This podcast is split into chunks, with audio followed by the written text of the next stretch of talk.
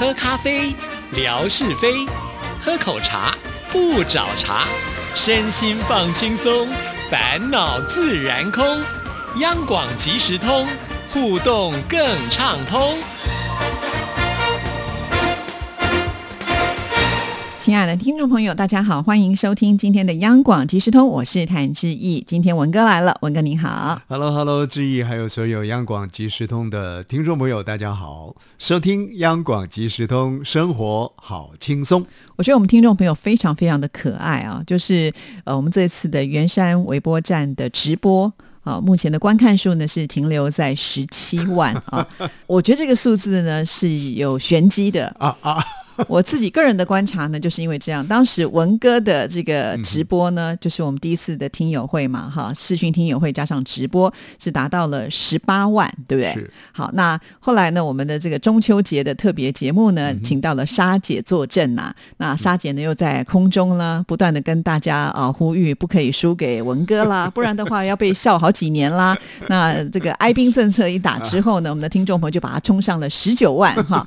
那就破了一个新的记录。那原本我们在想说啊，那这一次我们的圆山微波站有这么多的大咖，我们央广的领导通通都出马了，是不是能够冲上二十万呢？哎，其实并没有哈，最后的结果是停留在十七万。所以我在想，听众朋友可能就觉得说，第一、第二名是不是还留给这四大天王哈？呃，就继续让他们维持在那个领先的地位。所以我觉得有玄机。这个心情呢有一点两极了啊，一一方面是觉得说，如果按照我们呃铁嘴啊。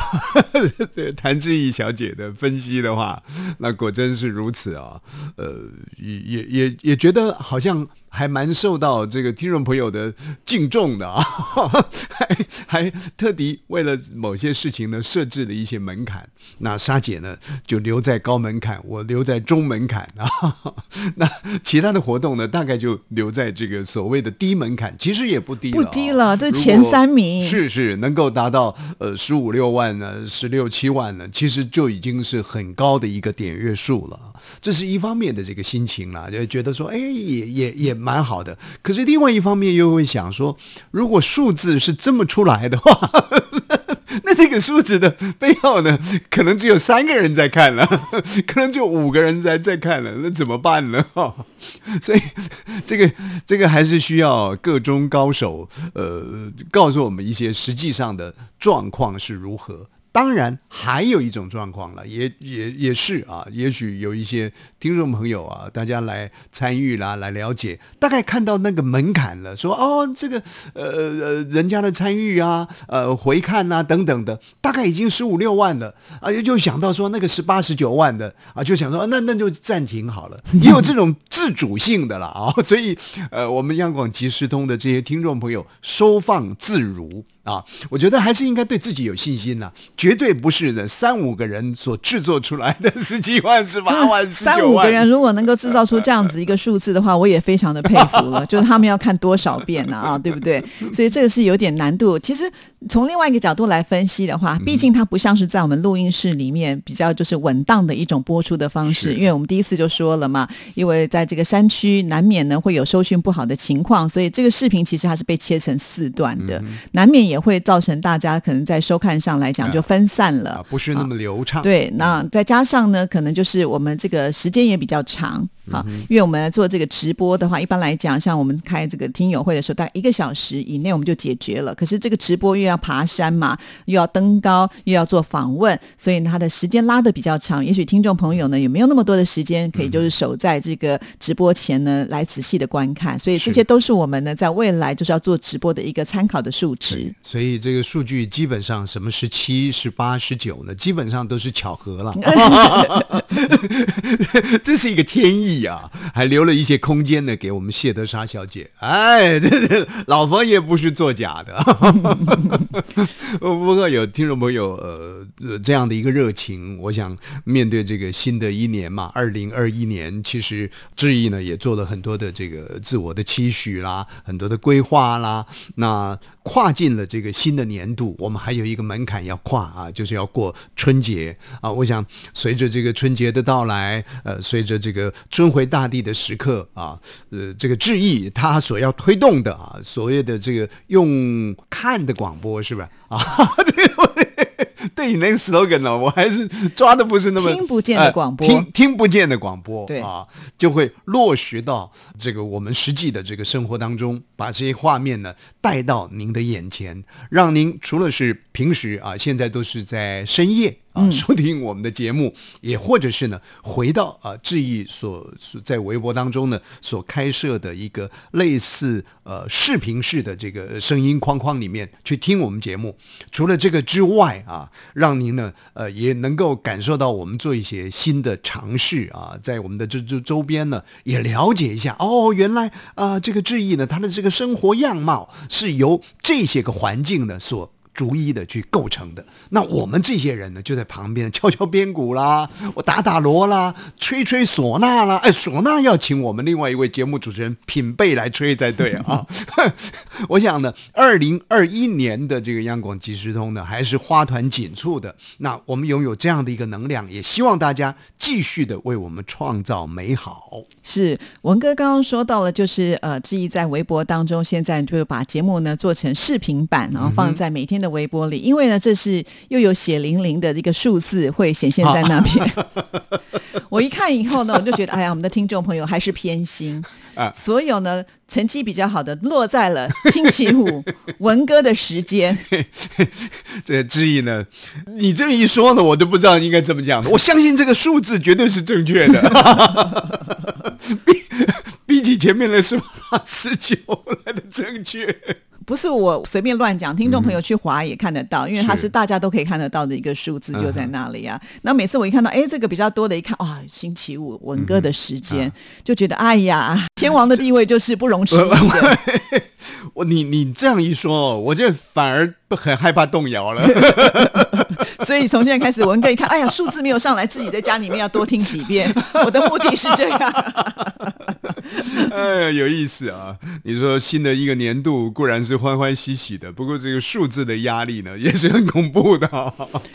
来自于这个视频啊、这个影像的压力，来自声音的压力哈、但是不管怎么说了啊，有这么多热情的朋友啊，围绕着我们央广即时通，这是我们觉得很开心的一件事情。那创造一些不一样的这个话题内容呢，我想志毅这边呢会积极的去做啊，期待啊有不同的舞台让我们登台啊。上次呢是去爬山啦、下次呢说不定呢还坐飞机呢，很多的事情很难讲的。好，那我们就期待啊，在新的一年当中呢，会有更多的新气象啊。那接下来我们要来聊这个话题呢，我想应该就要请文哥来跟大家分析一下了，啊因为文哥现在的地位呢，都是担任评审的角色了哈，不像我们还要再去给人家评，那你都评人家就可以了 啊。之前呢，刚好就是我们电台有承办了一个活动嘛，就是海外华文的媒体的报道的比赛啊，那文哥呢就担任了这个广播组的评审，听说听了很多的节目，也听出了很多的心得，是不是就可以在我们今天节目当中跟听众朋友来分享一下？呃听出了耳油了啊，那心得自不在话下。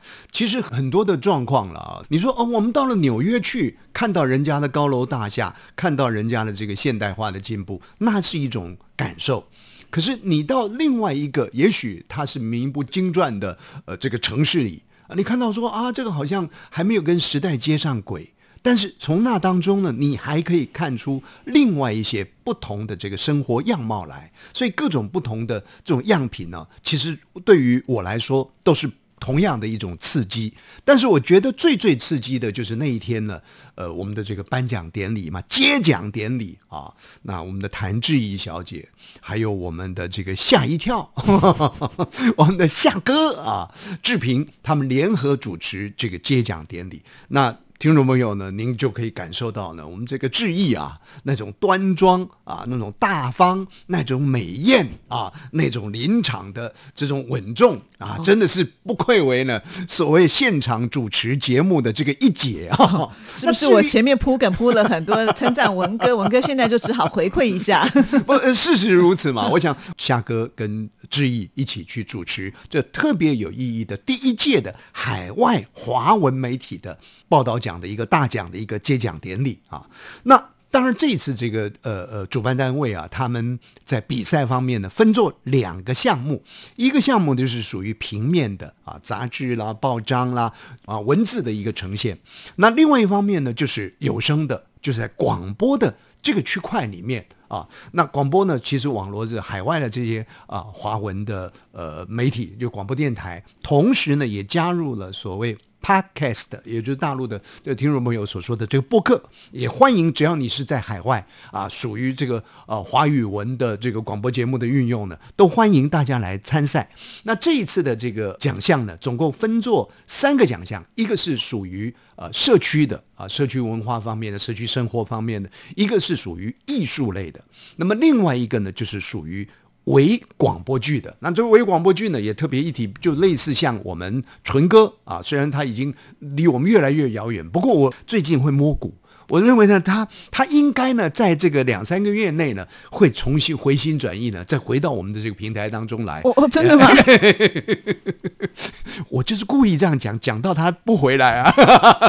因为我已经开始有迹象感受到他可能会回来了。我这一讲了，他就就说：“那那您被你讲中了，我就偏不回来啊，千万不要赌这个气。”OK，好好，就是。像纯哥他有做这个五分钟的成语故事的呃广播剧啊，就类似这种短短的呃 mini 型的广播剧，我们大概分做这三个奖项呢来征集，有来自于全球各地的华文媒体呢，他们来参加。不过参与的这些个作品呢。经由我们这样子，大概我们听了有三十几件、四十几件的左右的这个作品。我其实 很辛苦的。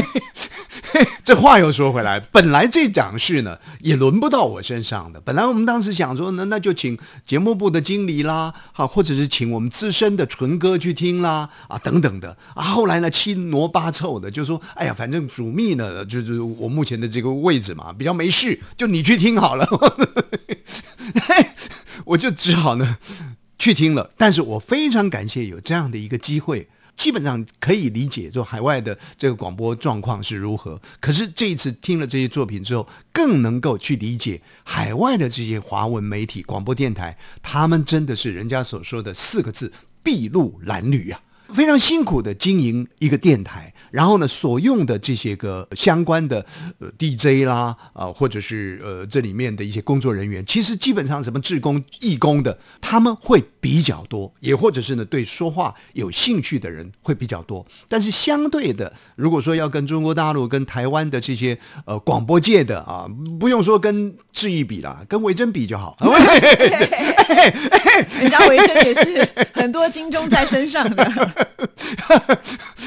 就就他们的这个专业性呢，其实还没有到那样的一个程度。但是没办法，海外华人啊，只要有兴趣、有热情，然后呢又不在乎所谓的这个酬劳的话呢，只要你愿意投入啊，我想这些广播电台都愿意吸纳他们进来。所以，如果你仔细去听的话，从制播的这个技巧上。你去想说，几乎是平铺直叙的啊，一个广播节目的一种呈现，大概说说话啦，访问个来宾啦，播播歌啦，就是这样的一种形式。你会觉得它比较阳春，不过很奇怪啊，人看过了花团锦簇之后呢，有时候回过来看这些比较阳春的东西呢，你也会觉得说，哎，蛮真实的。不同的这种情境，然后呢，我觉得更特别的是，从这些海外华文媒体，他们是用华语讲的，但是他们所探讨的内容，当然我们希望这个比赛呢，能够跟台湾有所连结，有台湾的一些因素在里面，所以有一些人呢就报道了，像他们那里呢，呃，发生的什么飓风啦，发生的什么